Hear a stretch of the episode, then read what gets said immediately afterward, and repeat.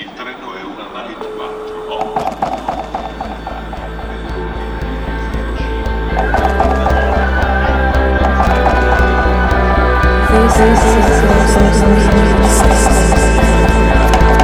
Anekdoten. Ich hatte im September 2017 einen Job in einem großen Büro angefangen, um meine miserable finanzielle Situation ein wenig in den Griff zu bekommen. Nach einer Woche Leerlauf wurde mir aus dem Bestand ein Laptop zugeteilt. Schon etwas abgegriffen, schmierig und klapprig. Das, was einem Werkstudenten zusteht. Ich öffnete ihn und begann mit der Einrichtung. Als ich mir die Festplatte anschaute, entdeckte ich einen Ordner. Vermutlich hatte mein Vorgänger vergessen, ihn zu löschen. Static DF hieß der Ordner. Mir sagte das nichts, also öffnete ich ihn. Im Ordner befand sich nur eine Word-Datei mit dem Namen The Joy of Work. Ich überlegte kurz, ob ich die Datei löschen soll, aber meine Neugierde überwand meine Moral und ich begann zu lesen. 15. Mai 2013 ich starre seit 53 Minuten auf meinen Bildschirm. Das Einzige, was noch langweiliger wäre, wäre tatsächlich etwas zu arbeiten. 10.34 Uhr. Zu früh, um nochmal eine rauchen zu gehen, viel zu früh, um mir im sechsten Stock in der Toilette einen runterzuholen. Ein Großraumbüro im achten Stock. Im achten Stock von 14 möglichen Stockwerken. Ergonomische Stühle haben wir hier. Trotzdem tut mein Arsch weh. Oft habe ich den Verdacht, dass hier alles nur ein Schauspiel ist. Ich glaube, wenn keiner ins Büro kommen würde, würde sich auch nichts ändern. Die Welt wird nicht in Flammen aufgehen und die Menschheit dem Kannibalismus verfallen, weil wir keine Hard Skills mehr haben. Meine Kollegen scheinen ihre Arbeit sehr ernst zu nehmen. Alles ist sehr, sehr dringlich. Dringlich und wichtig. Bei einem Workshop, wo wir lernen sollten, weniger Stress zu haben, lernten wir, dass dringliche und wichtige Aufgaben zuerst erledigt werden sollten. Demnach hätten wir immer alles sofort machen müssen. Unmöglich. Wobei ich mir ziemlich sicher bin, bei dem Workshop ging es insgeheim darum, wie wir mehr Arbeit in weniger Zeit schaffen. Also im Grunde mehr Arbeit für weniger Geld. Darauf falle ich nicht rein, dachte ich mir, und öffnete mein Outlook erst um elf am nächsten Tag. Es gibt ständig Meetings, Dort werden viele Sachen gesagt, die ich nicht verstehe. ASPG, Static DF und so weiter. Ich nicke und grunze und versuche zu sehen, ob die anderen genauso wenig verstanden haben. Oder ob sie merken, dass ich nichts verstehe. Manchmal frage ich mich auch, ob sie nicht Androiden sind. Irgendwann fällt ihnen doch auf, dass ich ein Scharlatan bin, ein Fremder in ihren Reihen. Da die Mäuse hier mittlerweile drahtlos sind, erwürgen sie mich nicht mit dem Kabel, sondern stopfen meinen Arsch mit Mäusen, bis ich sterbe. Im Meeting gestern auf einmal eine Frage an mich. Welchen Bereich möchte ich betreuen? Ich habe ja sicherlich den Report von letzter Woche gelesen. Hm, ja, ich habe viel gelesen. Nur kann ich mich an keinen einzelnen Inhalt mehr erinnern. Ich räuspere mich und überlege, einen epileptischen Anfall vorzutäuschen. Das habe ich nicht oft genug geübt. Schlaganfall? Zu jung. Ich poker und sage, also das zweite hat mir schon am ehesten zugesprochen.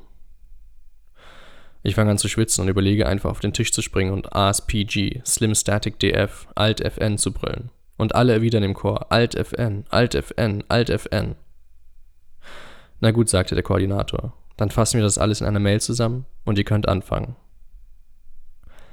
Das ist ja nochmal gut gegangen, dachte ich mir, und nahm mir fest vor herauszufinden, was zum Teufel überhaupt gemacht wird in diesem Scheißbüro. Ich weiß es wirklich nicht. Wenn mich Menschen im echten Leben fragen, was ich mache, dann sage ich, ich weiß es nicht genau. Es hat jedenfalls irgendwas mit Verträgen zu tun und Software. Die Abteilung hat zumindest IT im Namen, wobei dort nichts mit IT im klassischen Sinne gemacht wird. Was auch immer klassisches IT ist. Mir hat mal eine Kollegin erklärt, wie ich die Verträge, die ablaufen, abfrage. Das ging ganz gut. Ich schickte hunderte E-Mails in alle Welt und bekam tausende zurück, in denen wieder nur POV, TSP, G-Straight VB stand.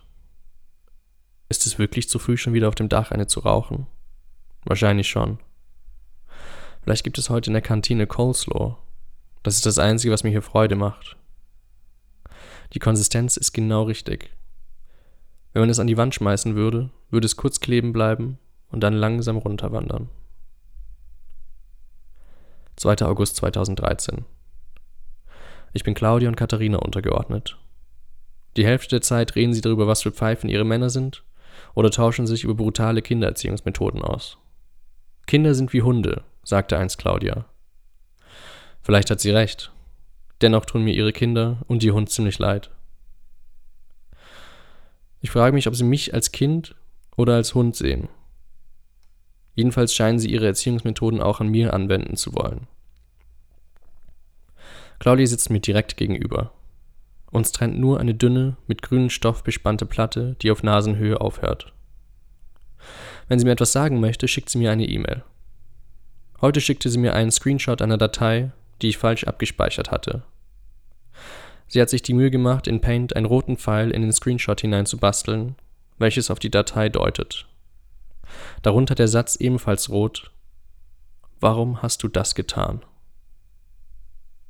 Ich begann eine Antwort zu schreiben. Liebe Claudia, es war ein wechselbewölkter Nachmittag im September des Jahres 1985, als meine Eltern, keuchend und schwitzend, in einen postkoitalen Schlaf fielen. Hätten sie zu diesem Zeitpunkt gewusst, dass damit der Keim gesät war, welcher 28 Jahre später dazu führte, dass der Static DF-Vertrag falsch archiviert wird, hätten sie in dieser Nacht sicher kein Auge zugemacht. Du fragst zu Recht warum.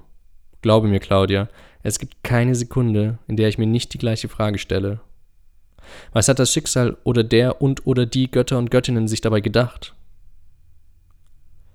Es hat schon früh Anzeichen dafür gegeben, dass ich mich im Zentrum eines Wendepunkts der Menschheitsgeschichte befinden werde. Ich bete nur, dass künftige Generationen nicht allzu grausam über mich urteilen. Schließlich sucht sich kein Mensch aus, geboren zu werden. Ich speicherte die E-Mail und entschied mich dazu, im Konferenzzentrum essen zu gehen. Im Konferenzzentrum gibt es fast täglich Veranstaltungen mit kostenlosen Häppchen und Kuchen für die Teilnehmer.